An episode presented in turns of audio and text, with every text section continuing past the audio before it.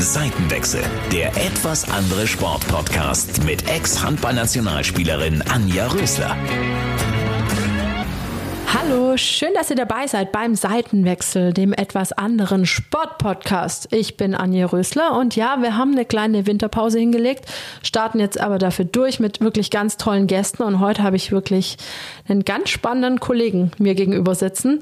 Bei ihm sieht Klettern aus, als wäre es ein Sonntagsspaziergang. Mühelos schwingt er durch die Luft, entspannt, während er nur an einem Arm hängt. Das fand ich besonders krass. Außerdem war es schon einmal Last Man Standing. Was das genau bedeutet, das wird er sicherlich gleich erklären. Und wie schwierig es tatsächlich war, sich bei Let's Dance in die Herzen der Frauen zu tanzen. All das und noch ganz viel mehr will ich gleich wissen. Heute zu Gast ist Profikletterer Moritz Hans. Hi. Moritz, hi. Schön, dass du da bist. Erstmal, ja, hallo, hast du ja schon gesagt. Erzähl mal, wie geht's dir gerade? Mir geht's soweit ganz gut, darf mich echt nicht beschweren, äh, auch den Umständen entsprechend. Ich habe genug zu tun, kann vieles machen und ja, eigentlich eine wirklich entspannte Zeit. Das ist schön. Du siehst, oder hast ja gerade gehört, ich habe eine Menge mit dir heute vor. Aber zunächst stell dich doch bitte mal ganz kurz vor. Wer bist du, was machst du? Ja, ich bin der Moritz Hans. Äh, du hast ja auch schon ein bisschen was gesagt. Man kennt mich vielleicht aus Ninja Warrior oder Let's Dance oder vielleicht auch aus dem Klettersport. Da bin ich groß geworden. Bin mittlerweile 25 Jahre alt.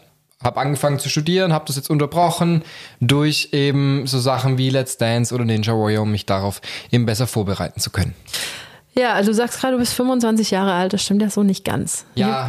du hast am 29.02. Ja, 29. Geburtstag, das ist ja bald. Ja. Also fast bald. So ist es. 96 geboren. Ja, wunderbar. Mal ganz kurz, am 29.02. ist ja schon sehr besonders dieses Datum, auch wenn es eigentlich ein Tag wie jeder andere ist. Wie feierst du deinen Geburtstag eigentlich? Naja, wenn es den Tag gibt, natürlich an dem Tag, ansonsten ähm, meistens am 1. Weil da wäre ja eigentlich der 29. Februar und meine Tante hat am 28. Deshalb teilt man sich eben so auf. Ah, okay, verstehe. Na, dann ist es ja ganz einfach gelöst. Genau.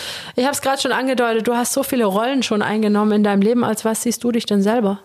Also ich bin nach wie vor äh, Kletterer, sehe mich auch als den. Äh, aber es macht für mich auch total Spaß, eben in andere Rollen zu schlüpfen. Du sagst, du bist Kletterer. Was bedeutet dir das Klettern? Klettern ist eigentlich, kann man schon so sagen, mein Leben. Ja, das habe ich mein Leben lang gemacht. Ähm, ich mache das immer noch mehrmals die Woche. Ähm, das ist meine Leidenschaft. Da komme ich her, da habe ich meine Freunde, Familie.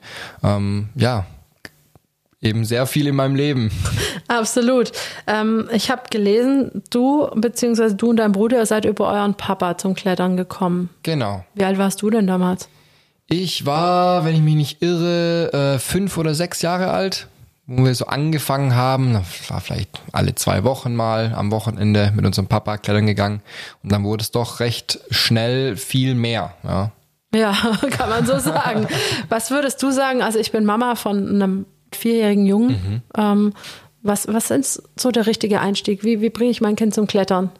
Also für viele ist wirklich der Einstieg durch irgendwelche Kindergeburtstage. Die beginnen meistens so eben ab sechs, sieben Jahre. Da macht es dann auch erst wirklich Sinn. Da haben sie so ein bisschen ein Gefühl dafür. Natürlich kann man auch schon mit seinem Kind mit vier an die Wand gehen. Ähm, ob die da richtig Spaß haben werden, ist die andere Frage. Ähm, aber sie können auf jeden Fall ihre ersten er Erfahrungen sammeln. Ja, und dann eben durch Kindergeburtstage, durch irgendwelche Gruppen oder eben durch die Eltern oder Freunde von Eltern, so finden viele den Einstieg ins Klettern. Ja, dann schaue ich mal, was ich da mit fünf für einen Kindergeburtstag veranstalte, genau. wenn ich denn wieder darf. Pandemiezeiten sind ja eigentlich. Wie, wie trainierst du eigentlich? Kannst du da überhaupt trainieren oder hast du sowieso äh, eine ganze Kletterhalle für dich? Ähm, nee, leider habe ich keine ganze Kletterhalle für mich. Äh, darf ich auch momentan nicht trainieren. Ähm, mein Bruder hat einen kleinen Raum oder eine kleine Wand, wo man ein bisschen was trainieren kann im Stall. Ähm, dann zu Hause hat man natürlich irgendwie eine Stange hängen, vielleicht auch ein paar Leisten zum Dranhängen. Also es geht immer irgendwas. Äh, Ob es jetzt optimal ist, ist die andere Frage, aber man kann was machen. Okay, das klingt beruhigend. Vor allem, wenn man so sieht, was du für ein Pensum eigentlich pro Jahr hinlegen musst. Du hast selber gesagt, es ging sehr rasant, sehr schnell. Äh, mittendrin warst du in dem ganzen internationalen Geschehen dann auch. Ich habe gelesen, 2010 hast du zum ersten Mal an internationalen Wettkämpfen teilgenommen. Genau. Wie war das so, so der erste Eindruck? Das war schon ganz schön verrückt. Äh, man kannte natürlich die nationalen Wettkämpfe, aber auch die waren eigentlich noch neu. Und für mich ging es dann wirklich äh, mit der ersten Möglichkeit, wo ich international starten durfte, ging es dann auch wirklich äh, ja, zum internationalen Wettkampf. Und das war dann schon mal was ganz anderes, als kleine Stöpsel da irgendwie auf einmal gegen andere Nationen anzutreten, wo teilweise Hühnen dabei sind, die irgendwie, ja, gefühlt zwei Köpfe, Köpfe größer sind. Ähm, das war schon eine krasse Zeit und man hat auch erstmal den Hintern versohlt bekommen. Wie war das so? War das, äh, würdest du sagen, eher frustrierend oder anspornend? Nee, es war wirklich anspornend. Also, äh, weil ich war nicht alleine mit dem, dass ich da ja ein bisschen versagt hatte in meinen ersten Wettkämpfen. Das geht jedem so. Deshalb war das ganz normal und man musste sich erstmal zurechtfinden mit der neuen Situation. Hast du so einen Tipp, wie man mit so Rückschlägen umgeht? Ich glaube, was immer hilft, sind ja Leute, denen man vertraut, mit denen man über sowas reden kann. Klar, viele verwandeln eben dann Frust in den krassen Ehrgeiz. Ähm, ist bei mir auch manchmal so gewesen, aber dann nur die erste Woche und dann irgendwie hat das auch nicht mehr geholfen. Nein, ich weiß nicht, mir haben wirklich die, die, die Leute in meinem Trainingsumfeld da sehr geholfen, mich mitzuziehen. Okay, warum hast du dann nicht aufgegeben? Also nur weil die Leute gesagt haben, hey, gib nicht auf, oder war da schon irgendwas in dir drin, wo du sagst, nee, nee, also das waren nicht nur die da draußen? Nein, also ich wollte mich im Klettern schon immer mit anderen vergleichen. Ich bin auch wirklich ein Wettkampftyp. Ich komme mit der Stresssituation ganz gut zurecht, kann die Nervosität ganz gut ausschalten und ich habe immer diesen Vergleich gebraucht und wollte natürlich auch einer der Besten sein. Hast du auch geschafft. Du warst, wenn ich es richtig im Kopf habe, Junior-Vize-Weltmeister in Olympic Combined. Genau. Wow, erstmal Glückwunsch nochmal, ist jetzt schon ein bisschen her, 2015. Mhm. Magst du kurz für alle, die jetzt nicht so ganz bewandert sind im Klettersport, was bedeutet Olympic Combined? Also im Klettersport gibt es drei Disziplinen. Einmal das Bouldern, das ist mittlerweile so das umgänglichste, ähm, kennt jeder, maximal viereinhalb Meter Höhe, Weichbodenmatte drunter, braucht man keine Sicherung und keinen Kletterpartner. Dann gibt es das Seilklettern, ähm, da geht man eben bis zu 18 Meter hoch und man braucht jemanden, den man sichert. Dann gibt's eben noch das Speedklettern, wie der Name sagt, geht's da auf Geschwindigkeit. Es ist immer dieselbe Route, egal wo man auf der Welt ist. Und da versucht man eben so schnell wie es geht hochzukommen. Und das Olympic Combined verbindet eben diese drei Disziplinen. Man muss in allen drei Disziplinen gut sein und äh, sammelt jeweils Punkte und am Ende der mit den meisten Punkten gewinnt das Ganze. Genau, und jetzt sind ja die Olympischen Spiele stehen ja dieses Jahr an. Die werden ja eigentlich letztes Hoffentlich. Jahr. Genau, also noch sind sie auf dem Plan. Klettern ist im Programm an sich eine ziemlich coole Sache, aber der Wettkampf steht ziemlich in der Kritik. Wie stehst du dazu? Ja, man hat es ja in anderen Sportarten auch schon mitbekommen. Ich glaube, Snowboarden war das so ein Riesending, wo sich dann die Community so ein bisschen verstritten hat, weil Snowboarden ja eigentlich auch eher dieses Lifestyle-Ding war und man sich da jetzt nicht so, weiß nicht, ja, äh, verglichen hat unbedingt. Beim Klettern, ich muss sagen, es ist eine Riesenchance für den Sport. Ich meine, äh, wir bekommen dadurch viel bessere Förderungen ja, der, der Verein bekommt mehr Geld eben, um Trainings zu organisieren, um uns einfach zu unterstützen. Der Sport bekommt mehr Aufmerksamkeit. Und einen kleinen Gast, okay. Also nicht wundern, es war wirklich eine Katze. nicht seine Freundin, sondern tatsächlich mit Fell und so, die gerade hier über den Tisch gehoppelt ist.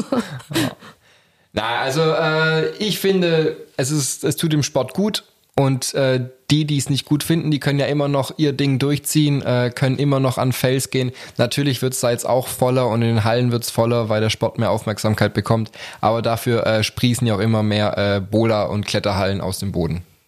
Okay, und, und für dich war das nie ein Thema? Was meinst du direkt? Also, also meinst du, du willst da dabei sein oder eher bei nicht? Bei Olympia. Mhm. Also das Ziel war wirklich, äh, dass ich 2020 äh, dabei sein wollte ähm, habe mich, als es bekannt war, habe ich auch das erste Jahr gedacht, wow, okay, jetzt gebe ich nochmal Vollgas. Ähm, bei mir kam dann aber der Punkt, wo ich es nicht mehr gepackt habe. Da kam zum einen dazu, dass ich äh, die letzten Jahre nicht mehr so die riesen Erfolge hatte, was einen dann doch irgendwann runterzieht. Auf der anderen Seite habe ich dann bemerkt, ach, es gibt irgendwie auch andere schöne Dinge außerhalb dem Sport, die ich mein Leben lang ein Stück weit verpasst habe. Gerade Schule. Also ich hatte nie wirklich riesige Schulfreunde ich wollte dann auch irgendwann studieren und wollte auch einfach mal so das normale Leben mitbekommen. Ja, kann ich ganz gut nachvollziehen. Also bei mir war das früher auch so. Ich war, weiß nicht, mit 16 kam ich in die U-Nationalmannschaft und habe pro, pro Monat eigentlich mindestens eine Woche in der Schule gefehlt. Ja. Durch Lehrgänge. Wie, wie, wie sieht so ein normaler Kletteralltag aus? Ja, ist ähnlich. Also wir haben auch, dann ist am Wochenende Wettkampf, das heißt, du reist spätestens am Freitag an. Das heißt, da bist du schon mal einen Tag weg von der Schule. Ist natürlich auch ganz cool, ne? Freut man sich natürlich auch. Auf der anderen Seite ähm, verpasst man halt auch viel. Wenn kein Wettkampf ist, dann trainierst du oder hast einen Lehrgang. Ähm, das heißt, eigentlich die ganzen Wochenenden sind schon komplett verplant. Und an den Wochenenden passiert halt dann doch viel äh, im Freundeskreis. Und das habe ich dann irgendwann vermisst. Kann ich gut nachvollziehen. Ich kann mir das nicht so recht vorstellen. Im Handball ist ja wirklich, also ich war Handballerin, im Handball ist ja jedes Training vorgegeben. Das heißt, Ja. ich bin überhaupt nicht selbstbestimmt, was auf der einen Seite vielleicht gut ist, weil ich mir keine Gedanken machen muss. Auf der anderen Seite, ja, kann man es nicht so planen, wie man will. Jetzt in deinem Sport ist es tatsächlich so, dass ihr euch sehr disziplinieren müsst und das alles von euch kommen muss. Wie schwierig ist das manchmal? Also für mich war das immer sehr schwer. Ich bin auch jetzt nicht so, ich vergleiche es immer mit Uni und Hochschule. In der Hochschule ist ja irgendwie, ja, wie, wie Schule wirklich und in der Uni musst du deine Kurse selber einteilen, musst selber dranbleiben und ich bin eher so ein Hochschultyp. Ich habe eigentlich gerne so meinen Stundenplan und weiß, okay, zack, da muss ich da sein, da ist das, weil ich ja, weil es mir doch manchmal schwerfällt, mich selber zu organisieren. Da hat mir dann während der äh, Wettkampfzeit auch mein Trainer geholfen, der mich da motiviert hat und äh, ich dann auch einen festen Trainingsplan hatte und an den ich mich dann halten konnte. Okay, weil wie gesagt, ich bin so ein Typ wie du. Ja. Also besser ist es bei mir, dass es vorgegeben ist. Genau, ja. Und ähm, das stelle ich mir schon schwierig vor, sich immer wieder zu motivieren. Dann ist vielleicht mal das Wetter blöd und man hätte draußen am Fels klettern sollen. Ja. Weiß ich, findet man da dann auch Ausreden oder eigentlich nicht wirklich? Man findet immer Ausreden, so ist es nicht. Ja. Dann zwickt's mal da, dann sollte man vielleicht lieber Pause machen. Aber das macht man ja, eigentlich macht man es ja, weil es einem Spaß macht. Klar hat man Durchhänger, aber am Ende, weiß nicht, meistens ist man dann auch nicht alleine im Training. Man hat dann doch irgendwelche Trainingsgruppen oder Trainingspartner, die eben dasselbe Ziel verfolgen. Und dann haben die mal ein Loch, dann motivierst du sie und andersrum genauso. Also man findet Wege. Also es ist trotz einer Einzelsportart eigentlich eher eine Mannschaftsgeschichte. Auf jeden Fall. Also beim Wettkampf dann selber nicht, aber auch selbst da, man jetzt auf internationalen Wettkämpfen, du fährst mit Team Deutschland dahin. Klar trittst du im Wettkampf dann gegen die an, aber man ist eigentlich ein Team und ja, das, das ist wie in jeder anderen Sportart auch. Ja, also ich finde, ihr, ihr Kletterer strahlt so einen bestimmten Lifestyle aus. Und da wirkt es gar nicht so verbissen und gar nicht so äh, konkurrenzmäßig, sondern eher alles freundschaftlich. Ja, es gibt beide Seiten auf jeden Fall, ist auch typabhängig, aber es stimmt schon, es ist gerade auch dadurch, dass äh, man sich eben nicht nur im Wettkampf vergleicht, sondern auch dieses Felsklettern hat. Das nimmt, glaube ich, sehr viel äh, Druck auch raus, dass man da wirklich seine eigenen Projekte sich suchen kann. Da muss man sich mit niemandem vergleichen. Da ist wirklich nur du und eben dein Projekt. Okay, macht Sinn.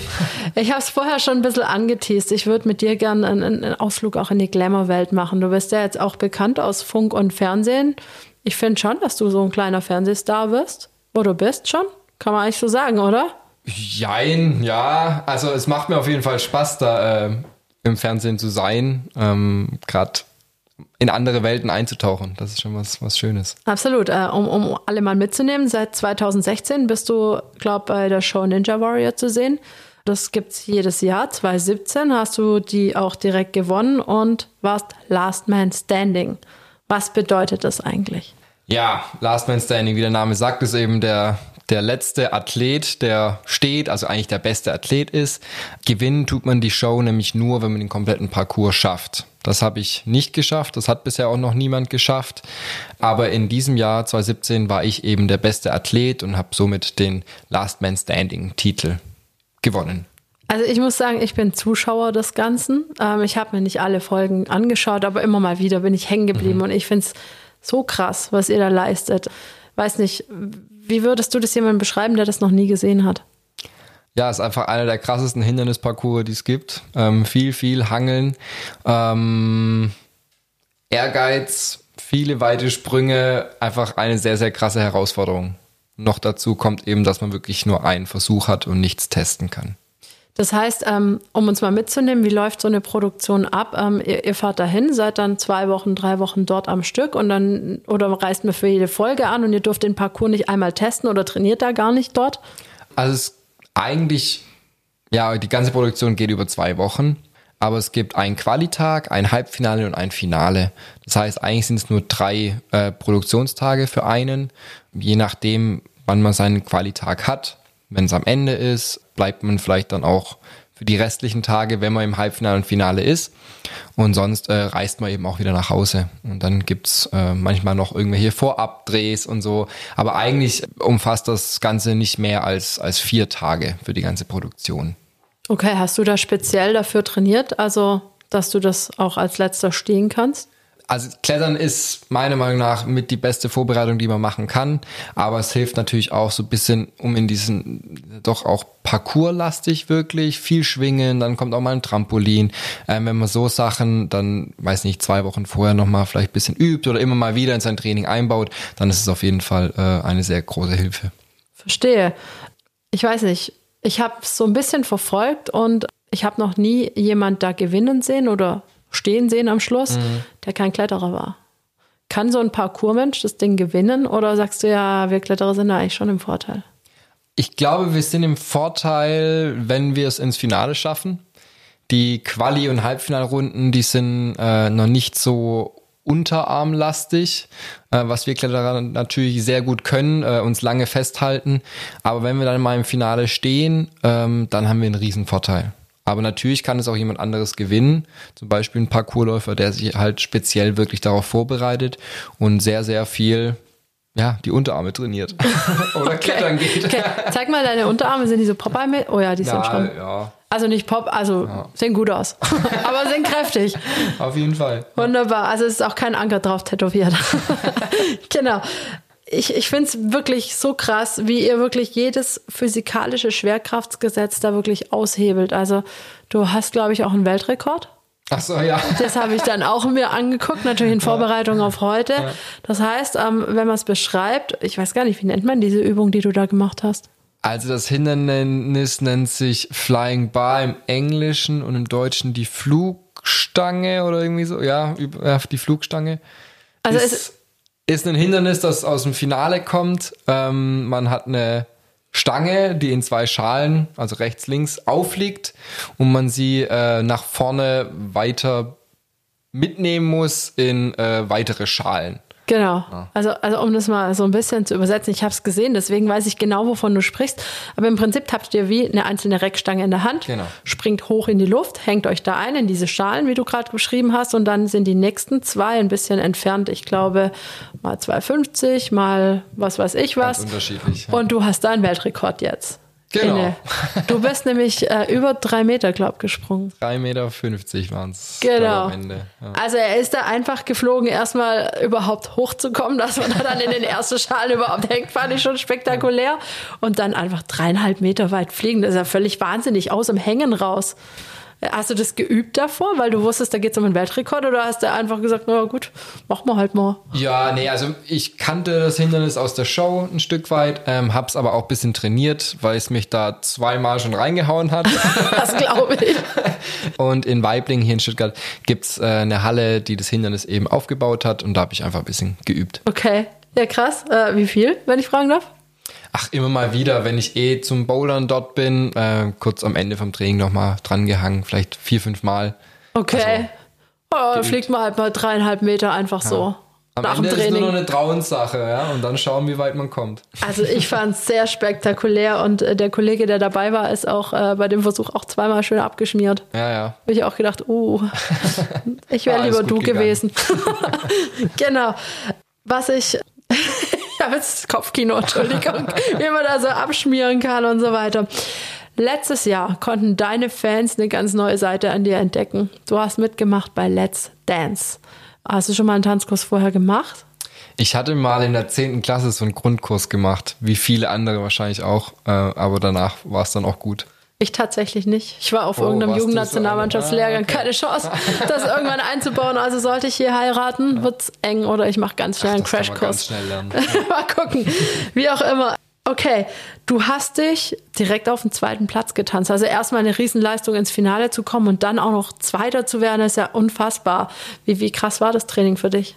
Also ich hätte nie gedacht, dass die Reise so weit geht ich wusste, dass ich Spaß am Tanzen haben werde. Dass ich mich dann am Ende so gut anstelle, hätte ich nie gedacht. ja, war abgefahren. Es war sehr, sehr viel Training, sehr intensiv. Ähm, am Ende wurde es auch immer mehr, es kamen immer mehr Tänze.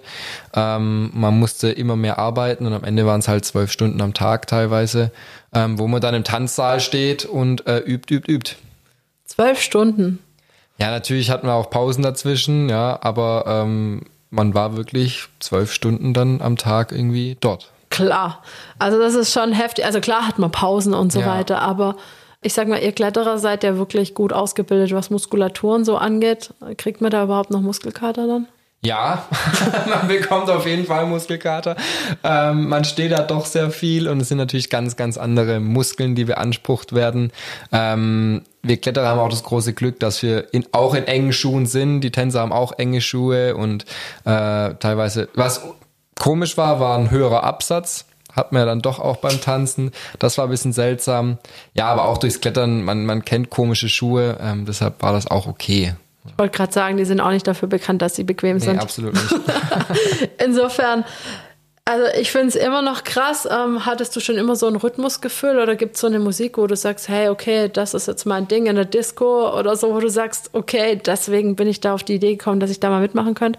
Also ich gehe gern tanzen abends, ähm, aber das ist dann eher so irgendwie zu Elektromusik und jetzt nicht irgendwie zu einem Wiener Walzer. Ähm, und Taktgefühl, muss ich ehrlich sagen, habe ich kein gutes. Also äh, das war auch ein großes Problem dann wirklich in unserem Training, dass ich ganz oft äh, den Takt nicht gehört habe und mir ich alles äh, durchzählen musste, das komplette, die komplette Choreo durch, äh, musste ich innerlich äh, den Takt mir selber vorgeben. Fünf, sechs, sieben, acht. Ja. Genau. Ja. Ach du So Gottchen.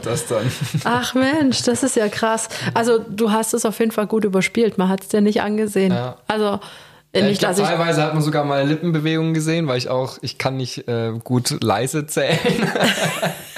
ähm, aber ja, scheinbar hat es ganz gut funktioniert. ja voll. Also was äh, deine Tanzpartnerin, wie war die so? War die ganz cool? Ja, eine klassische russische äh, Tanztrainerin, äh, aber super cool. Also mit Renate habe ich mich so gut verstanden. Es war echt wie so eine kleine äh, Geschwisterbeziehung. Also sie die große Schwester, ich der kleine Bruder und wir haben uns echt sehr gut verstanden. Okay, die Rolle kennst du ja mit dem kleinen Bruder, oder? Genau. Ja, sehr Neues. schön. mit, mit Philipp, deinem großen Bruder, den wir nächste Woche hören werden. Ähm, aber auf den kommen wir nachher noch zu sprechen.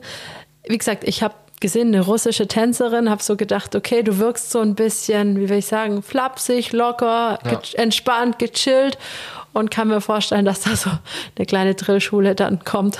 Ja, auf jeden Fall. Also die, die erste Woche war noch super entspannt. Da war es für uns beide neu. Ähm, Cha-Cha-Cha, eh ein Tanz, der irgendwie Freude macht, der, der lebendig sein muss. Aber dann in der zweiten Woche kam eben der Tango. Und der Tango ist Renatas Tanz gewesen, streng. Ähm, es geht viel um die Ausführung, viel um die Haltung.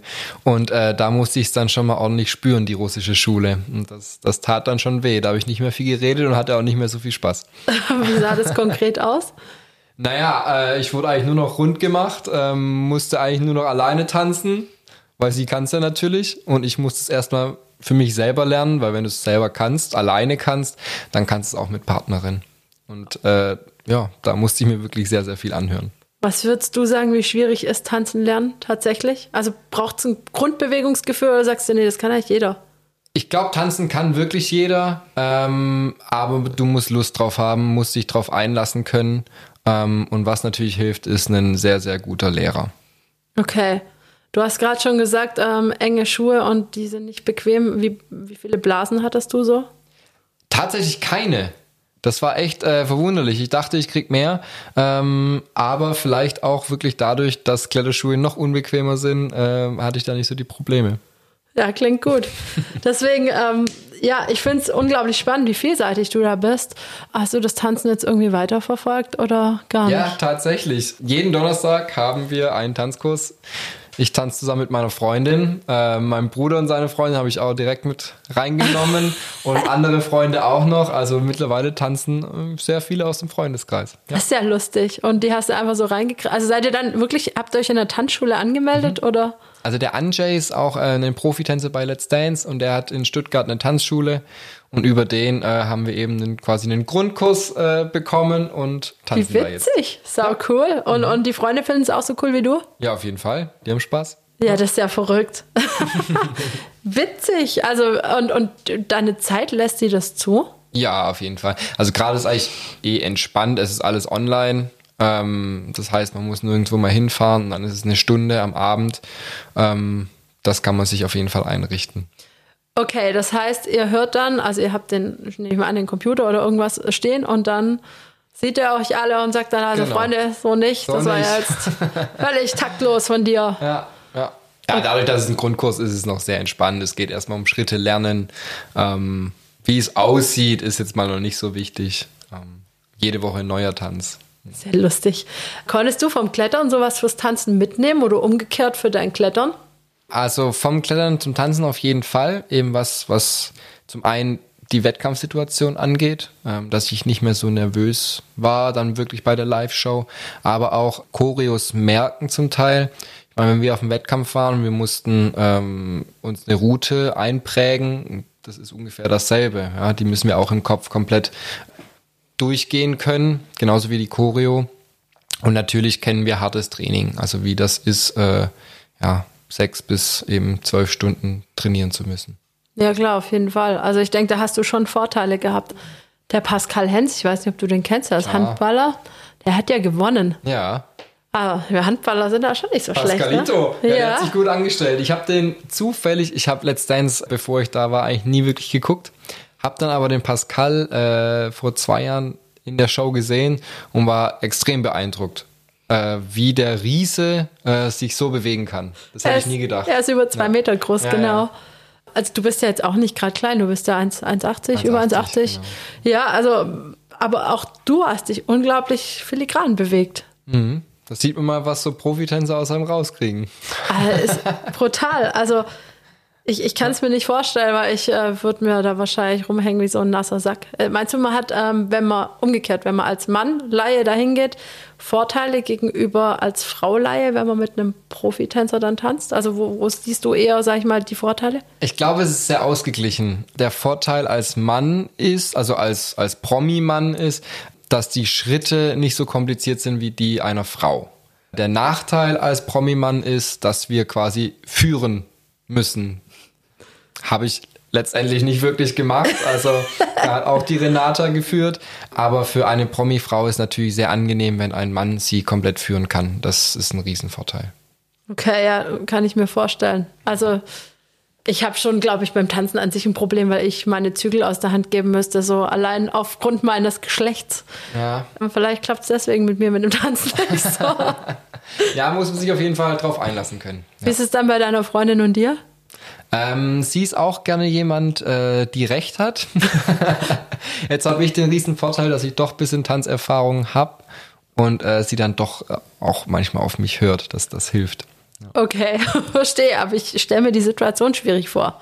Generell, da sich. Ach ja, es geht. Also wir haben ja beide Lust drauf und dann findet man schon einen Weg und wird sich einig. Okay, ich, ähm, wir hatten eine in der Redaktion, die gesagt hat: Mensch, der Moritz Hans, wenn sich da bei diesem Tanzen mein Herz hat höher geschlagen und so weiter.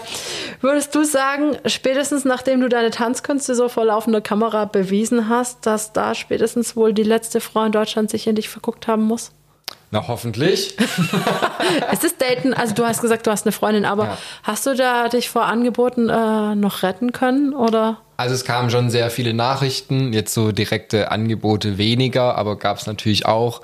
Ähm, aber man hat ja dann schon gemerkt, gerade auf Instagram und so, wer dann einen da folgt und wer das toll findet, das sind schon hauptsächlich die Frauen. Ja, sei es jetzt äh, die 14-jährigen Mädels, die einen toll finden, oder auch die Ü40-jährigen Frauen. Ja. Was war da das schönste Kompliment, was du bekommen hast? Schwierig. Also das Schönste kann ich nicht sagen. Aber ich glaube, die, die Summe hat's gemacht. Einfach wie viele sich wirklich freuen oder gefreut haben, da äh, uns tanzen zu sehen. Und dann auch die Überraschung, dass in der ersten Show lief's bei mir nicht toll und dann am Ende war's echt, echt gut. Und dann eben zu sehen, dass die, dass die Leute die Entwicklung so wertschätzen, was man da geschafft hat und auch das viele Training gewertschätzt wird. Ja, das kann ich mir vorstellen. Ich weiß ja nicht, wie das bei deiner Familie ankam. Wie hast du denen allen gesagt, so, ich mache jetzt bei Let's Dance mit? Haben die, wie haben die sich geäußert? Ähm, teils, also ja, war unterschiedlich. Ähm, meine Mutter meinte, ja, äh, okay, wie machst du das mit der Uni? Kriegst du das hin? Und ich so, ja, ja, ich muss das beides. Ich will auf jeden Fall auch studieren. Am Ende hat es natürlich nicht geklappt, dass ich auch noch nebenher studiere. Ähm, mein Vater fand es total cool, äh, dass ich die, die Chance wahrnehmen will. Aber ich habe auch lange mit mir selber gerungen, weil ich echt Angst hatte, ähm, ja, mich da zum Affen zu machen. Und ich hatte auch keine Ahnung, ob ich das kann. Ähm, aber am Ende hat äh, tatsächlich das Interesse und, und der Ehrgeiz äh, mich da gepackt und deshalb habe ich dazu gesagt. Wie, wie kannst du, oder welchen Tipp hast du vielleicht für diejenigen, die sich vielleicht nicht ganz trauen, einer neuen Herausforderung zu stellen? Wie, wie, wie macht man das? Wie geht man das an? Wenn du sagst, es war so ein Prozess, wo ich mir das halt überlegt habe, ob ich das machen kann oder nicht, wie, wie bist du das angegangen? Ich habe mir einfach gedacht, hey, also wann bekommt man denn mal die Chance, sowas zu machen? Ähm, wenn man diese Chance nicht nutzt, dann kommt sie vielleicht nie wieder. Wann kann ich ähm, von einem Profi-Tänzer was lernen und äh, ja, muss nichts dafür bezahlen, blöd gesagt, ja, bekomme das einfach so und habe die Chance, ähm, das zu lernen.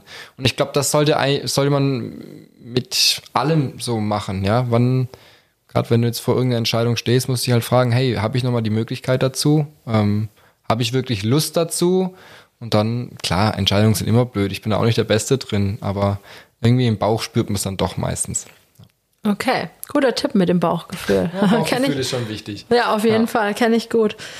Du hast gerade gesagt, Studium hat nebenher nicht geklappt. Wie lief das dann ab? Also warst du dann, also es war ja schon zu Pandemiezeiten. Ja. Ähm, wie, wie, lief dieses Training ab oder wie, wie lief das grundsätzlich? Warst du dann vier Wochen weg oder sechs oder ich keine Vorstellung habe ich davon? Also am Anfang hatten wir hatten glaube noch zwei Shows, da war Corona quasi noch nicht da. Ähm, da habe ich in Stuttgart trainiert, also konnte zu Hause wohnen ähm, und ja, bin dann eben zum Training gefahren und meine Tanzpartnerin war auch hier. Ähm, da konnte ich ganz regulär äh, studieren noch, auch wenn die Uni dann schon zu hatte.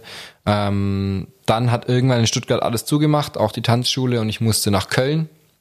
Ähm, habe dann dort von Sonntag bis Freitag gewohnt in einem Hotel. Ähm, bin dann meistens ja sam äh, freitags direkt nach der Show nach Hause gefahren, um wenigstens einen Tag quasi in der Woche zu Hause zu sein. Das habe ich gebraucht, bisschen Abstand und dann eben Sonntag früh wieder hin und dann eine neue Woche. Oha, über wie viele Wochen war das dann? Das waren am Ende drei Monate. Wow, ja. krass. Zwischendrin war mal Ostern, da hatte man eine kleine Pause von einer Woche, aber sonst ja durchgehend. Köln wäre das ein guter Wohnort auch? Ah, ich mag Köln auf jeden Fall. Ähm, ist eine sehr lebendige Stadt, äh, auch wenn klar jetzt in der Zeit äh, war nicht viel los, aber eigentlich äh, gefällt mir die Stadt sehr gut. Ja, ja also auf jeden Fall hohe hat Lebensqualität, was. hat ja. was, wie du sagst, genau. Ähm, und die im Ruppert, äh, Ruppert, also dieses Rheingebiet ist ja auch dieses ah, Rheinische, ist ja sehr ja. offen und sehr freundlich auch, so habe ich die auch kennengelernt. Genau, ähm, du hast gerade beschrieben, du bist so vielseitig, du hast so viele Interessen. Wie kriegt man das alles unter einen Hut? Was für ein Zeitmanagement hast du?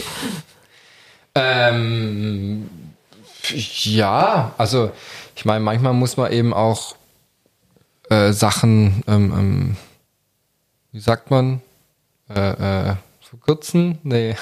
Priorisieren. Priorisieren, genau. Ähm, bei mir war es dann noch eine Zeit lang, dass ich eben weniger geklettert bin ähm, und mich dann jetzt auch während der letzten Zeit mich eben mehr darauf konzentriert habe.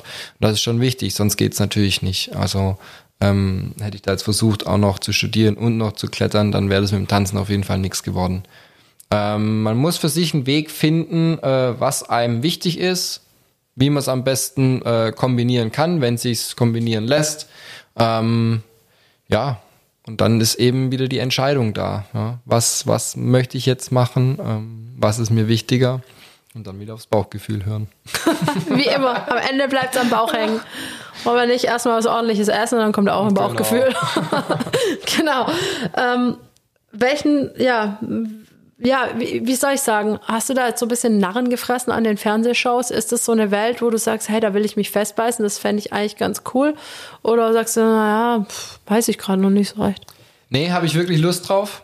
Ähm, Jetzt hat sich leider nach Let's Dance noch nicht so viel ergeben, ähm, dass ich auch mal irgendwie quasi was Festes habe, wo ich regelmäßig dann im Fernsehen mhm. bin und da ein bisschen äh, wirklich auch was arbeiten kann, ein Stück weit. Aber es interessiert mich auf jeden Fall und ich würde da gerne weitermachen, wenn sich die Möglichkeit ergibt. Wenn du so einen Wunsch hättest, was wär's so? Was würdest du da gern machen? Ähm, ich glaube, dass mich äh, die Moderationsgeschichte interessieren könnte. Ähm, Habe ich jetzt auch durch Let's Dance gemerkt, dass mir das äh, Spaß macht, irgendwie gerade auf Interviews oder eben auch hier mit Podcasts einfach gerne zu reden. Das macht mir Spaß und könnte ich mir äh, sehr gut vorstellen.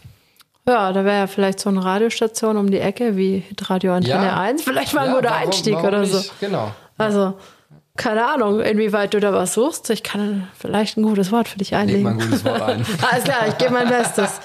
Ähm, Ob es gehört wird, kann ich dir nicht versprechen, aber ich gebe alles. Ninja Warrior steht ja auch dieses Jahr wieder an. Ist das Ja. was, wo du auf jeden Fall dabei bist? Bist du da dauergebucht oder wie siehst du die ganze Sache? Also ich habe auf jeden Fall wieder vor, dort Mhm. dabei zu sein. Klar muss es zeitlich am Ende auch passen. Kann ich nie sagen. Äh, man weiß auch noch nicht genau, wann, wann die Dreharbeiten sein werden. Ähm, Wenn es aber passt und ich mich gut vorbereitet gefühle, dann bin ich auf jeden Fall wieder dabei. Okay, ich bin gespannt.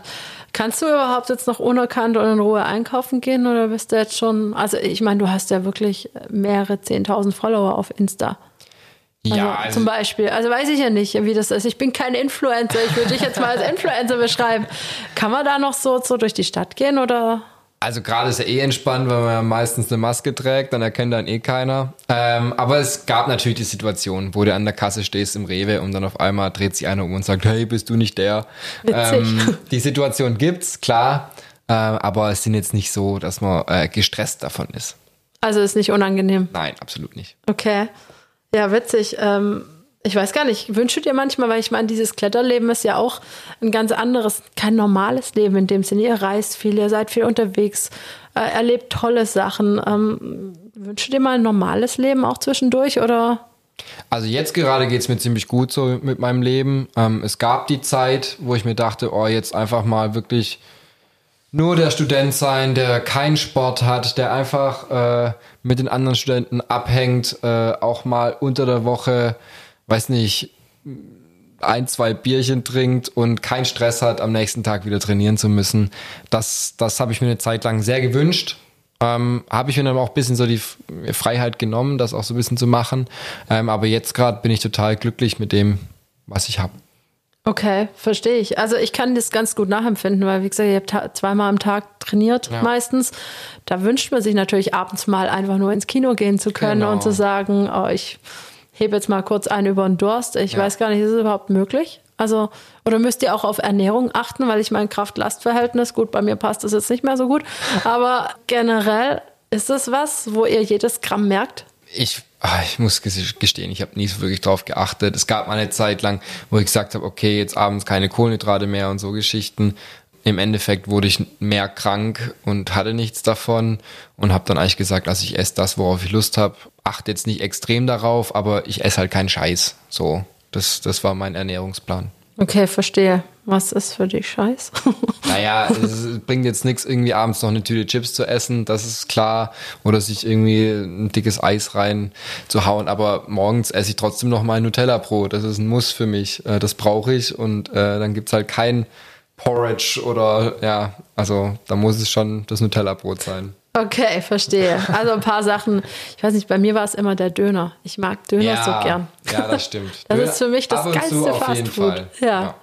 Genau, also wie auch immer. Ich habe es eigentlich so ähnlich gelebt wie du. Also muss ich sagen, und jetzt, ja, ernähre ich mich, glaube besser als zu meiner Leistungssportzeit, aber ich treibe natürlich nicht mehr den Ja. intensiven Sport. Natürlich. Also du wirst auch noch in das Alter kommen. Nein, Spaß. Ähm, wie reist du denn zu deinen Klettertouren? Meistens mit dem Auto. Ähm, ich habe einen alten T3. Im Moment fährt er nicht, weil er komplett zerlegt ist. Und ich äh, den eigentlich restauriere von Grund auf. Ähm, aber sonst war das eigentlich so unser Reisemobil. Ja. Okay, das heißt, du hast den komplett auseinandergenommen. Ja. Kriegst du den auch wieder zusammen oder Ich brauchst du Hilfe? Hast du da so ein Buch, wo du guckst, wo jede Schraube hinkommt oder wie? Ja, gibt's tatsächlich. Und das Buch hilft auch extrem. Ähm, beim Auseinanderbauen muss man eben schon äh, sich einen genauen Plan machen. Viele Bilder machen, äh, Schrauben sortieren. Und dann wird das hoffentlich am Ende schon wieder irgendwie passen. Ich find's krass, weil bei meinen Eltern, die hatten früher immer einen Käfer. Ja. Und ähm, in dem sind wir auch rumgefahren. Also ich bin so alt, dass man noch Käfer fahren konnte, wie auch immer. Auf jeden Fall haben wir immer noch das Buch von meinem Papa, wo also diesen Käfer beschreibt und da habe ich gelernt, ein Käfermotor ist einfach an drei Schrauben aufgehängt. Ich mir das mal immer wieder angeschaut Ja, habe. Also sein, ne? fand ich ganz spannend und vor allem, dass man das selber noch mit den alten Sachen, also den alten Autos hinbekommt, dass man das selber rumschrauben kann. Mit den neuen ist es ja so verkleidet, dass man keine, Keine Ahnung Chance. hat. Ja. Macht auch keinen Spaß. Also da schließt lieber einen Computer an und äh, schickst ihn dann in die Werkstatt. Also das macht keinen Sinn. Ja. Äh, ich habe keine Ahnung, ich habe es noch nie versucht. Lieber Ich lasse ich das auch. Nee, nee. Ja, krass, T3. Ähm, das heißt, du willst den auch noch ein bisschen aufmotzen oder bleibt es bei der Motorisierung? Oder wie, wie hast du dir das vorgestellt? Es wird ein neuer Motor, ähm, weil der alte auch einfach Schrott ist. Macht keinen Sinn. Klar könnte man den auch wieder herrichten, aber es macht keinen Spaß irgendwie, sobald eine Steigung kommt, da mit 40, 50 hochzutuckern. Deshalb kommt da jetzt mal ein bisschen was Sportlicheres rein, nichts Übertriebenes, aber einfach, dass man ein bisschen entspannter vielleicht größere Strecken zurücklegen kann. Okay, es ist witzig, dass du das sagst, weil wenn ich so an Kletterer denke, ist vielleicht auch klar ein bisschen vorteilsbeladen. Ich könnte mir nicht vorstellen, dass man nicht in einem, weiß nicht, so einem VW-Bus oder so zum Klettern fährt, sondern Passt irgendwie, ne? volle Lotte. Deswegen habe ich gerade so ein bisschen grinsen müssen, weil du sagst T3. Ich so, Ja. hm, schließt sich der Kreis in meinen Gedanken wieder. Witzig. Nee, ist tatsächlich so. Viele, ja, fahren wirklich VW-Bus, das ist einfach so. Mittlerweile äh, leisten sich immer mehr dann größere Wägen, ja, weil es einfach ein bisschen komfortabler ist. Aber bei mir bleibt es beim, beim alten, schnuckeligen T3. Ja, sehr schön. Bin ich mal gespannt, äh, wann der fertig ist und ob er dann auch noch Im fährt. Sommer muss er fertig sein. Da geht's auf Tour. Ähm, hoffentlich, ja, weiß man ja auch nicht. Ja, Aber stimmt. Bis dahin äh, sollte der dann schon wieder laufen. Du, ich habe es gelesen, ich weiß nicht, ob es stimmt. Deswegen muss ich dich jetzt einfach mal konfrontieren. Du willst mehr in die Natur jetzt raus. Stimmt das so oder nicht? Ja, stimmt. Also Natur, damit äh, ist gemeint eben mehr an Fels. Ich war schon viel draußen, aber ähm, war halt doch früher mehr auf den Wettkampf konzentriert. Und jetzt habe ich einfach mal Lust, mir Projekte draußen am Fels zu suchen. Hast du Höhenangst? Nein. Ich habe aber teilweise doch Angst, irgendwie, wenn man am Seil ist, da zu stürzen. Auch wenn man gesichert ist, habe ich dann doch Sturzangst, nennt man das. Ähm, also wenn man schon ein bisschen über dem Haken steht, die letzte Sicherung vielleicht zwei Meter unter ihm ist, da will ich nicht mehr unbedingt schwere Züge machen. Das verstehe ich gut. Also ich habe tatsächlich eine ganz mini kleine Kletterkarriere. Ich habe Sport studiert und habe zwei ja. Semester Klettern gehabt. Cool. Und ich habe es gehasst, im Vorstieg zu sein. Das Ja. war mal Nummer eins. Das war mir nix, weil ich dachte, wenn ich da abspiele und der Haken ist direkt unter Ja. mir, dann ratsche ich da über den Fels, habe ich keinen Bock drauf. Ähm, deswegen kann ich das, glaube ganz gut nachvollziehen, was du beschreibst. Wie weit traust du dich, über den Haken rauszuklettern? Also es gibt natürlich Situationen, wo man dann mal fünf, sechs Meter über dem Haken ist, aber dann weiß ich auch, dass mir da nichts mehr passiert. Also dann bin ich mir so sicher, dass ich nicht mehr falle, weil fallen, also nee, wenn es schwer ist und ich muss so weit über den Haken, das ist keine Chance. Das will Also, ich nicht machen. ich finde fünf, sechs Meter ganz schön viel. Ich habe jetzt so, keine Ahnung, zwei Meter gedacht oder zweieinhalb, aber das ist ja quasi mein Wurfkreis beim Handball. Das ist ja schon ganz schön weit. Ja, ja, aber da, da muss wirklich alles, alles sicher sein und ich muss mir, ähm, ja, Okay, verstehe. Ähm, über deinen Bruder Philipp haben wir jetzt noch gar nicht so viel gesprochen. Ihr seid euch, glaube ziemlich nah, wenn man das so verfolgt. Ihr habt auch eine gemeinsame Homepage, die hansbrüder.com. Lohnt sich definitiv reinzuschauen. Ich habe da eure Blogbeiträge sehr gern gelesen und fand es auch sehr spannend, was ihr da so schreibt und sagt. Er ist wie du Profikletterer, macht aber mehr so in Richtung Expedition. Also das, was du gerade beschreibst, wo du vielleicht hin willst, weiß Ja. ich nicht, ob du Richtung Expedition gehen willst oder mehr an Fels. Ist es so ein Ziel, was du hast? Also so Expeditionen, die der Philipp bisher gemacht hat, das ist nicht mein Ziel.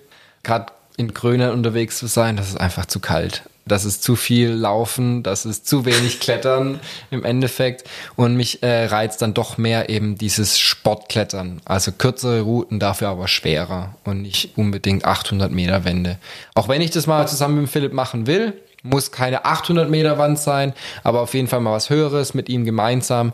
Aber dann sollte es schon angenehme 20 Grad haben und nicht unbedingt minus 20 Grad. Das verstehe ich so gut. Also lieber Portugal Algarve als, keine Ahnung, Kanada, So irgendein eiskalter Fels. Ja. Verstehe ich voll. Du sagst gerade mehr in die Natur und dir ist wichtig, schwierige Routen zu klettern. Ich kenne mich mit diesen Routengraden nicht so gut aus. Aber was ist jetzt so das Schwierigste an so einer Route, wenn man das einem Laien wie mir beschreibt? Also die Skala fängt an bei sechs oder fünf und geht mittlerweile bis 9C, also A, B, C gibt's noch. A ist leichter und C ist dann nochmal schwerer. Und ich, mein schwerstes war bisher 8C. Also gibt's noch einige Grade über mir, die ich noch klettern kann, will. Also bis 9C wird's bei mir nie gehen. Das ist einfach ähm, absolut krass. Das können äh, zwei Leute auf dieser Welt, so ungefähr momentan. Aber Ziel ist auf jeden Fall mal noch eine 9A zu klettern. Das sind noch zwei Grade über dem bisherigen von mir. Ähm, und das, das habe ich jetzt die Jahre mal vor zu klettern. Okay, was, was macht die Schwierigkeit aus? Ist es so ein Überhang, den man klettern muss oder die Steile oder die, die kleinen Felsvorsprünge? Was, Ganz was unterschiedlich. Also es gibt ja so viele verschiedene Felsen, so viele verschiedene Routen. Teilweise ist die Länge, ähm, also dass die einfach eine Tour sehr lang ist äh, und dann die Ausdauer irgendwie ähm, zu wenig ist. Dann manchmal sind es die Einzelstellen, dass einfach Züge sehr, sehr schwer sind, weil es äh, extrem weite Züge sind oder die Griffe zu schlecht. Also es ist ganz unterschiedlich, je nachdem, was man sich für eine Route raussucht.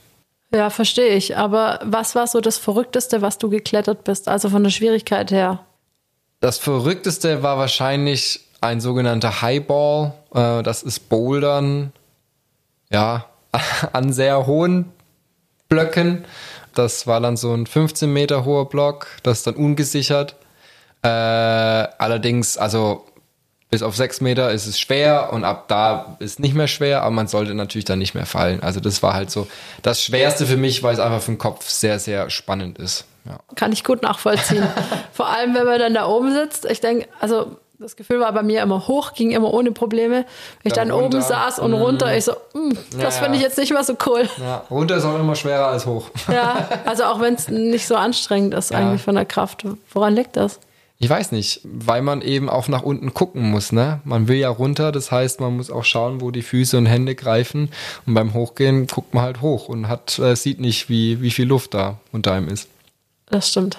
Das ist ein Ich Argument. vermute, daran liegt's. Das ist ein gutes Argument und eine sehr logische Erklärung. Wir haben jetzt noch gar nicht über dich privat gesprochen. Du arbeitest, glaube ich, nebenher noch als Klettercoach, also normalerweise in Nicht-Pandemie-Zeiten. teils, teils. Also auch wenn es die Zeit zulässt, dann mache ich Kurse oder gebe Kurse jetzt nicht mehr, auch nicht mehr so viel, weil ich doch ähm, auch genug zu tun habe, was jetzt so eigene Projekte angeht. Aber das habe ich schon auch immer gerne gemacht. Ja.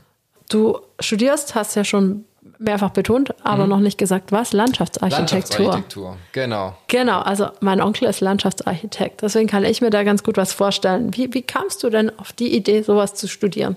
Äh, wie beim Klettern auch durch meinen Vater. Okay. Total langweilig.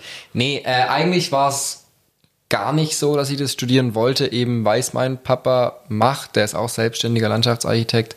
Und deshalb wollte ich es eigentlich nie werden. Ich fand den Beruf zwar so ganz okay und fand es auch cool, was er macht, aber wollte es trotzdem nie machen. Und dann hat eine sehr, sehr gute Freundin äh, das ein Jahr vor mir angefangen und hat so äh, spannend davon erzählt, dass ich es mir auch mal anschauen wollte.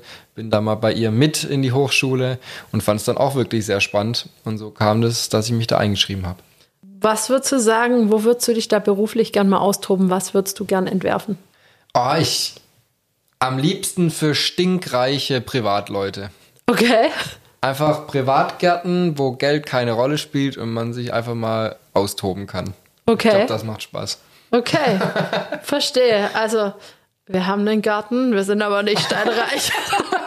Wenn du dich da mal austoben willst, herzliche Einladung. Ich kann mir mal einen Plan machen, ob das dann umsetzbar ist. Das ist die andere Frage. Ja, nee, witzig. Also mein Onkel hat zum Beispiel für die Stadt Böblingen viele so Spielplätze auch gemacht und so. Das finde ich eigentlich das Schöne. Oder, oder Schulgärten oder sowas in die Richtung.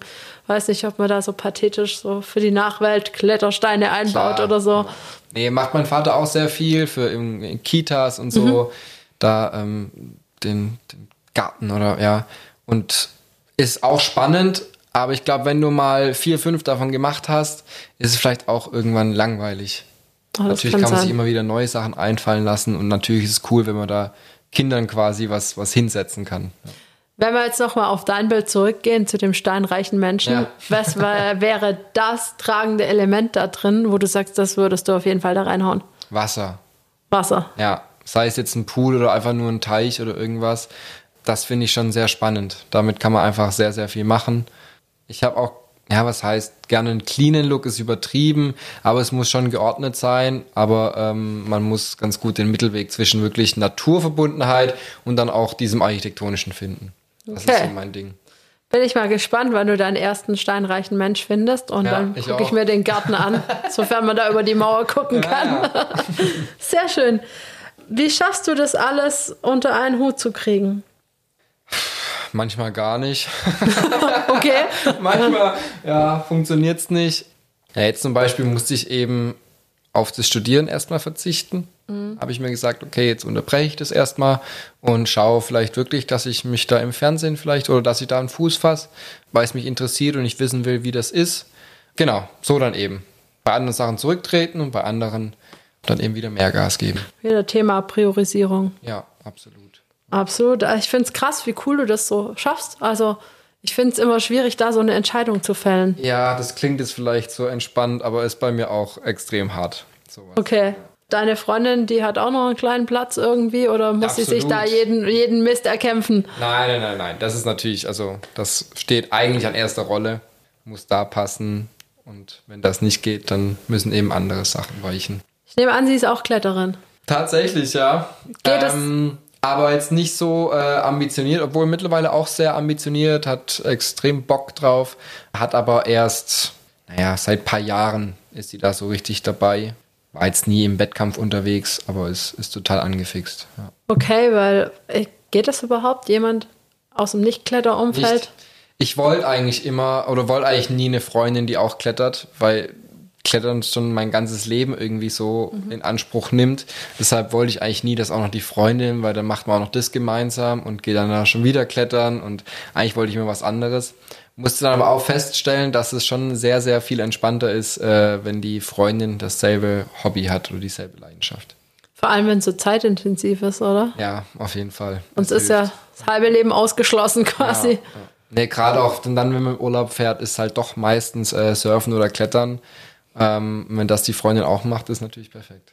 Das stimmt. Ähm, wie ist das? Eure Mama ist, glaube ich, keine Kletterin. Nee, Weil- tatsächlich nicht. Ja. Gab es da irgendwie Streitigkeiten von wegen, äh, wo wird denn jetzt Urlaub gemacht oder wie habt ihr da überhaupt einen Kompromiss gefunden? Also früher war ich noch gar nicht so äh, darauf bedacht, jetzt in den Kletterurlaub zu gehen. Da war für mich irgendwie Strand und Meer wichtiger. Ähm, aber es war natürlich schon cool, wenn man beides kombinieren konnte. Also man hat dann schon immer ein bisschen geschaut, so okay, wo könnte man auch klettern. Aber es musste natürlich dann auch immer was für die Mama dabei sein. Richtig War so. manchmal nicht so leicht. Ist absolut richtig, ja, finde ich auch. Also wenn gerade Papa und die zwei Söhne klettern und die Mama dann irgendwie nur alleine rumhängt, das, das geht gar nicht. Ja, das ist richtig. Aber offensichtlich hat es gut funktioniert. Es hat meistens Sind funktioniert. alle noch glücklich beieinander. ist es. genau. Ähm, wir sind schon fast am Ende angekommen. Und zwar, was mich noch interessiert, ähm, deine Träume, Ziele für die Zukunft. Hast du Pläne schon für die kommenden Jahre? Ähm, ja, auf jeden Fall. Also wir hatten es auch schon ein bisschen mit der Moderationsgeschichte. Da will ich auf jeden Fall Gas geben und dranbleiben und äh, vielleicht wirklich auch einen Beruf finden, äh, in dem ich das ausüben kann. Ansonsten möchte ich weiterhin ganz viele neue Sachen erleben ähm, und, und mich da auch umschauen, was noch so passieren könnte und offen halten. Ja. Wir hatten es vorher ganz kurz von deinem Bruder Philipp. Ähm, er ist ja nächste Woche zu Gast bei mir. Äh, da bin ich schon ganz gespannt, was er mir erzählen wird. Ich habe ihn aber vorab mal gefragt, äh, weil ich einfach wissen wollte in der Vorbereitung, mit welchen Fragen kann ich dich so richtig aus der Reserve locken. Ähm, er hat mir da ein paar Fragen vorbereitet. Die würde ich dir jetzt einfach nach der Reihe abspielen. Lass ihm jetzt einfach mal kurz das Wort. Gut. So, Lemotz, ich bin mal gespannt, was deine Antworten auf die Fragen sind. Wann warst du das letzte Mal so richtig genervt von mir und was war der Grund dafür? Wann war ich das erste Mal genervt von Philipp? Puh, das ist eine schwere Frage. Eieiei. Also das letzte Mal. Das letzte Mal. Ach, Philipp nervt mich immer, wenn wir mal wieder was auf der Hansbrüders Seite machen müssen und ich bin da manchmal nicht so motiviert. Ich bin irgendwie, was Posten angeht, ein bisschen faul und da muss er mich immer dran erinnern und das nervt mich extrem. Obwohl er ja recht hat. Verstehe. Ist er da so ein bisschen wie so eine kleine Zecke und sagt so, jetzt aber. Ja, ja, ja er, er drängt mich dazu. Was auch gut ist, ja, ich brauche das. Trotzdem nervt's. Verstehe ich. Aber er hat recht, wie du sagst. Ja. Zweite Frage. Wenn du die Chance hättest, eine Charaktereigenschaft von mir anzunehmen, welche könnte das sein? Was echt gut an Philipp ist, dass er so ein krass umgänglicher Mensch ist.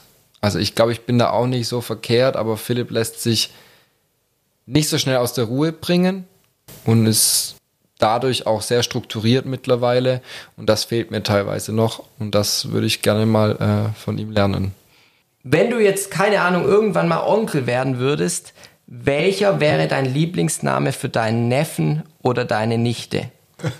Ich weiß nicht, ob er dir damit was sagen will. Keine Ahnung. Oh, wer weiß? Vielleicht ist er bald soweit. Wäre spannend. Wenn ich das Kind. Oh, Uiuiui. Muss ich mal was Fieses überlegen. Ja, natürlich. Ähm, erste Priorität ist natürlich Moritz, ist ja klar. Und sonst, was sind nette Namen? Oha. Vielleicht ein Ludwig? Ein Ludwig. Ludwig? Nein, keine Ahnung, ja. Und Mädchennamen hast du da spontan? Ah, Mädchenname, stimmt, gibt's ja auch noch. Sorry, Geschlecht ich ist egal, Hauptsache der Bub ist gesund. ja, okay, so ist es. Ähm, Mädchennamen finde ich Ida sehr schön. Da mache ich kurze Namen. Emma finde ich schön. Sowas in die Richtung. Vielleicht, wer weiß. Ich bin gespannt. An was denkst du als erstes, wenn du an deine Kindergartenzeit denkst? Wenn ich direkt an die Kindergartenzeit denke oder, oder Grundschule, wäre das die wilden Kirschtal-Kicker. Also wir waren früher beide ziemlich große, ziemlich große wilde Kerle-Fans, haben alle Bücher gelesen und haben dann irgendwann beschlossen, unseren eigenen Fußballverein zu gründen. Mit, mit ein paar Kumpels und so und ein Freund von, von uns hat eine ziemlich große Wiese auf seinem Grundstück gehabt und dann haben wir da immer Rasen gemäht, Tore gebaut, von äh, uns T-Shirts bedrucken lassen, also richtig mit wilde Kirschtal-Kicker, weil es im Kirschtal war. Unten dann immer der Name, Nachname P. Hans, M. Hans und so weiter. Und das war eigentlich so das, das Ding, wo ich dran zurückdenke. Witzig. Cool, vielen Dank. Kindergartenzeit an viel Fußball, an zwei Freunde, die wir auch, oder gemeinsame Freunde, die wir hatten, an Streiche und an äh, unseren Schlittenbuckel, auf dem wir immer im Winter unterwegs waren. Was war der übelste Streich? Der übelste Streich, da war ich tatsächlich nicht dabei, oder ich weiß doch, da war ich im Kindergarten und Philipp, also da war ja immer eine, eine Gruppe quasi über mir, ähm, die haben im Kindergarten eine Mülltonne angezündet und da gab es richtig Stress. Und ich glaube, dann sind sie abgehauen und dann wurde bei den Eltern angerufen und ich weiß gar nicht mehr, wie das war, aber das war schon sehr, sehr übel. Ja, Oha. mhm, richtige Rabauken. Oha. Eieieiei. Da bin ich jetzt von Socken. Das hätte ich ihm nicht zugetraut. Er wirkt so besonnen und so ruhig. So ein braver. Ja, total. Hm, gut zu wissen. Und ja, die letzte Frage, was ist eine komische Eigenschaft von dir? Eine komische Eigenschaft von mir. Ich glaube, wenn ich genervt bin, was dann schon auch mal passiert, dass ich morgens genervt aufwache, dann lasse ich sehr, sehr gerne an anderen auch raus. Und das ist nicht schön. Ähm, das tut mir auch immer sehr leid, aber ich kann da irgendwie nichts machen. Ich weiß es dann auch, dass eigentlich, dass mich nicht die anderen jetzt nerven, sondern dass es eigentlich nur an mir liegt, aber trotzdem muss ich es dann irgendjemandem auslassen. Und die müssen es dann aushalten. Oha, hast du dann die Größe, dich nachher auch zu entschuldigen? Oder? Ja, auf jeden Fall. Also gerade bei meinem Bruder und mir passiert es dann ganz oft. Er hat das, glaube ich, auch so ein bisschen, äh, dass er dann sich gerne mal von, oder ja, genervt von anderen ist, obwohl es eigentlich nur an ihm selber liegt. Aber dann, äh, weiß nicht, nach ein paar Stunden oder am nächsten Tag ist es dann wieder vergeben und vergessen. Dann bin ich ja froh, dass wir uns um die Mittagszeit treffen. Ja. Also, puh, Glück gehabt. Glück gehabt. Ja, vielen, vielen Dank für die ganzen Einblicke. Ich hoffe, dir hat es auch so viel Spaß gemacht. Ja, macht Und immer Spaß. Das ist schön. ja, ähm, das war Moritz Hans und mal schauen, wie er im Fernsehen oder im Radio vielleicht durchstartet. Nächste Woche sprechen wir mit seinem Bruder Philipp und ja, ein paar kleine Geheimnisse hast du mir jetzt schon verraten. Bleibt gesund, bis nächste Woche und tschüss. Ciao. Hitradio Antenne 1. Seitenwechsel. Der etwas andere Sporttalk. Hol ihn dir als Podcast, wann und wo du willst. Alle Folgen, alle Infos, jetzt auf antenne1.de.